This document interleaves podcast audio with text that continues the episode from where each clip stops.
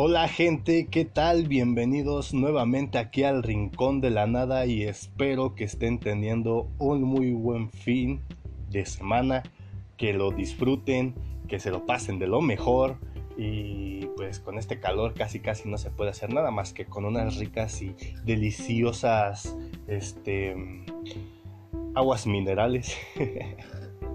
unas aguas minerales bien frías para, para este calorón Lamentablemente ahorita el mundo está en un caos total. Hace dos semanas este, han salido demasiadas cosas de un lado que de otro, que de Estados Unidos, que en México, que un montón, un montón, un montón de cosas. Parece que el 2020 lo ha estado escribiendo Dross. Es una novela de Dross para tener nuevo contenido en su canal. Ok, eso fue una, broma muy mala, perdón. Dross, Dross, si escuchas esto, soy tu, tu admirador, no número uno, pero soy tu admirador. No me enrollo mucho más en la introducción. Hoy estamos aquí para despejarnos y hablar de las peleas más alucinantes del anime o de las peleas más potentes, este, más increíbles. O sea, ustedes saben vamos a hablar de todas las peleas que para mi gusto fueron un deleite visual y así como de... Mm, mm, mm, esta cosa está muy bien. No me enrollo más y comenzamos. Eh, se me olvidó comentar que va a haber unos pequeños spoilers, así que quedan advertidos, ahí de ustedes dependen si quieren escuchar este podcast. En el número 6, si me inco me la veis, tenemos a Deku versus Todoroki de My Hero Academy y créanme que esta es una de las peleas que más me han gustado de My Hero Academy.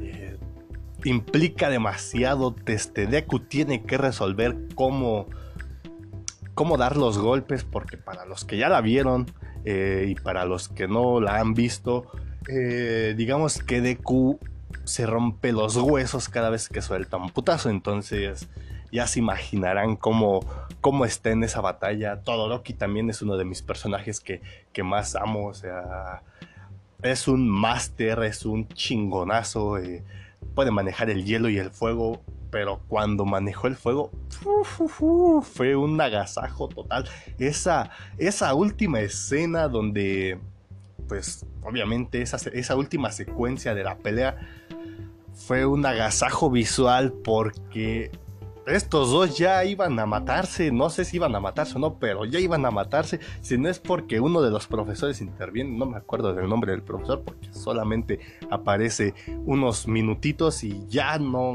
es como que alguien relevante. Pero créanme que si no hubiera interferido el, el profesor, no sé, se hubieran desplomado los dos porque los dos tiraban a morir, hicieron una destrucción total en, en el digámoslo, en el ring de batalla, digámoslo así, entre comillas. Una de las mejores peleas que tiene My Hero Academy. Seguimos. En el número 5, eh, no tengo rima para esto. Tenemos a Kure Ryan y a Mochiki Robinson de Kengan Ashura. Oh, por Dios, esta también es una de las peleas que son demasiado potentes. Además de que el anime, para los que no saben, el anime junta pues las artes marciales, el MMA, y pues con una, ¿cómo se puede decir? Con una animación que también es de lo mejor. Me encantó esa animación. Siento que a algunos les va a gustar. Está muy, muy bien hecha. Que por cierto, Está en Netflix para los que tienen el Netflix. Ahí se la revienten. No está tan larga, apenas llevan dos temporadas. Las dos temporadas tienen 12 capítulos. Pero créanme que esta, esta, esta pelea es un festín de sangre porque por un lado tenemos a Kure que es un maldito demonio loco, psicótico, que, le encanta la sangre, que le encanta herir a las personas. Y por otro lado tenemos a Mokichi Robinson, que es un exterminador, que tiene un ego muy alto, que pues ya se imaginarán, ¿no? un, un, ¿cómo se puede decir? Un Ken, digámoslo así, porque prácticamente tiene hasta la misma mata que Ken. Es un agasajo sangriento si te gusta este tipo de anime donde ves unos madrazos así con todo lo que dan. Eh, que le gustan esos golpes explícitos. No están tan explícitos de que te dan un putazo y te sacan las tripas, ¿no? Pero esos golpes que, que se dan no, no, no, no quedan hasta. Hasta tú te quedas así como de. ¿Qué pedo? O sea, pinches madrazotes están dando estos tipos. Y también la historia no está tan complicada, está, está muy bien hecha, es muy, muy digerible. Así que en el número 5 tenemos a Kengan Ashura, por si quieren echarle una vista. Número 4, en tu boca, mi aparato. En el número 4 tenemos a Kakashi y versus a Obito quédense ahí. O sea, ah, ah, ah, esta es una de las peleas que me fascinan un chingo. ¿Por qué? Porque soy Narufan. Muchos de mis amigos van a saber que soy Narufan. Y créanme que para los fans de esta. de esta. de este anime. Créanme que este, gol, este golpe, esta pelea es un golpe emocional tanto como para nosotros como espectadores, como para Kakashi Sensei, hija. Es que se acaba. es que es spoiler, este.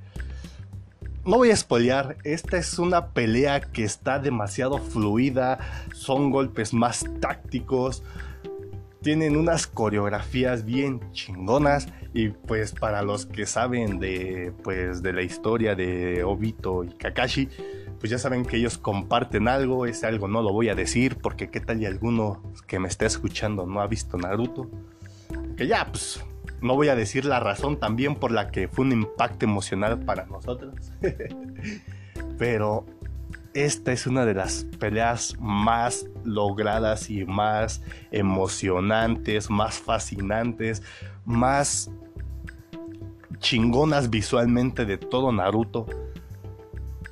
Ah, es que, es que tan solo de hablar se me eriza la piel, me da ese sentimiento de, de cuando la vi, de la primera vez que la vi, que es como de, no mames, ¿por qué está pasando esto?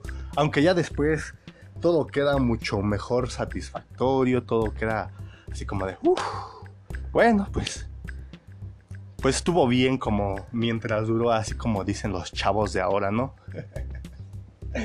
esta película, esta película, esta pelea, por eso está en el número 4, porque es una de las peleas que emocionalmente nos perjudicó a todos.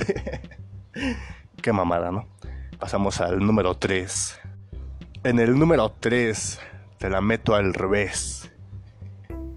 Tenemos a Saitama versus Boros de One Punch Man y créanme, esta pelea queda en una palabra, solamente es destructiva. Ay, cabrón, cuánta profundidad acá, bien pinche melancólica la onda y todo eso. no, es que créanme que esta, esta pelea es, es destructiva, es impactante. Por un lado tenemos a Saitama que pues no por nada su maldito anime se llama One Punch Man. Este men te hace cagada con un golpe, te hace caquita. Eh, y por otro lado tenemos a Boros, que es como Saitama, los dos buscan un rival con el que puedan este, explotar todo su potencial. Boros es un maldito alienígena, pero créanme que la pelea es destructiva. Si vieron Superman de Zack Snyder, esa destrucción de la ciudad se queda pendeja, se queda pendeja al lado de esta pelea. créanme que Superman de Zack Snyder hace un desmadre en la ciudad. Créanme, esta pelea, aparte de que conforme van avanzando los golpes, toda esa onda, Los colores también tienen una pinche importancia en todo. los colores, eh, la animación, todo es demasiado impactante. Es una pelea emocionante y es un pinche final de temporada que te deja así con ¿Qué pedo ahora? Ahora qué va a pasar con, con Saitama? Esta pelea por eso está en el top 3 porque es descomunal, es destructiva, es bestial. Esos madrazos que se meten los dos. Y Boro hasta da miedo, hasta enseña una pinche risa toda macabra y más que nada porque tiene un estúpido ojo. O sea, esta pelea chingoncísima. Número 2. Te agasajo como un 2, un 2. Qué estúpido. Ok, no iba a decir dos, iba a decir Dios, pero pues ya, así lo dejo. Sonó cagado. en el número 2 tenemos a Naruto hermosísimo y Sasuke papito chulos Uchiha contra Momoshiki en el anime de Boruto, que es una cagada Boruto. O sea, tiene momentos chidos, pero yo solamente los veo por ver que hacen los la siguiente la generación antigua, ¿no? El que hace Naruto, que hace Sasuke. Pero esta esta pelea también está bien chingona, tiene una animación bien chingona, tiene unos colores bien chingones y es una pelea que te llena así de sentimiento volver a ver a los dos mejores amigos que intentaron matarse por algún tiempo pero después se volvieron los más cabrones ninjas. Es bien genial, es bien chingón ver a ellos dos partirle la madre a un güey que prácticamente va a, pues, a, conquistar la tierra, que es prácticamente todo lo que cualquier malo maloso ñaca ñaca quiere. Pero esta pelea está bien chingona, créanme que también la manejan con una fluidez bien detallada. Los colores, como les digo, también juegan un papel demasiado importante en esta pelea. Oh, por Dios, en el momento en el que no puedo decir porque es spoiler y qué tal y se enojan por el spoiler. Ya, me vale mierda. Ese momento en el que Naruto y Sasuke fusionan el maldito zorro y el Susano y se vuelve un maldito zorro samurai. Oh, por Dios, créanme que es un festín, agasajo, este visual. Créanme que hasta ahorita hasta se me enchinó demasiado la piel. Me emocioné demasiado al ver ese capítulo. Créanme que hasta se ve en mi forma de hablar si no tienen razón para ver Boruto, créanme que esta, esta pelea los, pues les hará ver Boruto porque pues ya de ahí se empiezan a plantear otras cosas, ya no es tan tanto relleno, pero pues creo que para allá vamos, para más pinche relleno. Con esta pelea quedé fascinado. Pues está en el número 2. Ya saben que el número 2 es el más chingón que el 1 pero pues de cierta forma se lo das al uno porque tiene un significado para ti y a eso vamos. En el número uno, con mi aparato te vacuno. en el número uno tenemos otro gran dúo que para muchos se nos que tiene un significado muy grande para los que crecieron con él Estoy hablando de Goku y Piccolo contra Raditz en Dragon Ball. Ay, esa pelea, cuando la vi quedé asombrado. Tenía más o menos como 8, 7, 6 años. Que era de 6 a 8 años. Créanme que aparte de, ya después fue cuando me di cuenta de, cuando empecé a ver el Freezer y toda esa onda, pero cuando vi esa, esa pelea me quedé impactado más que nada por lo que pasa.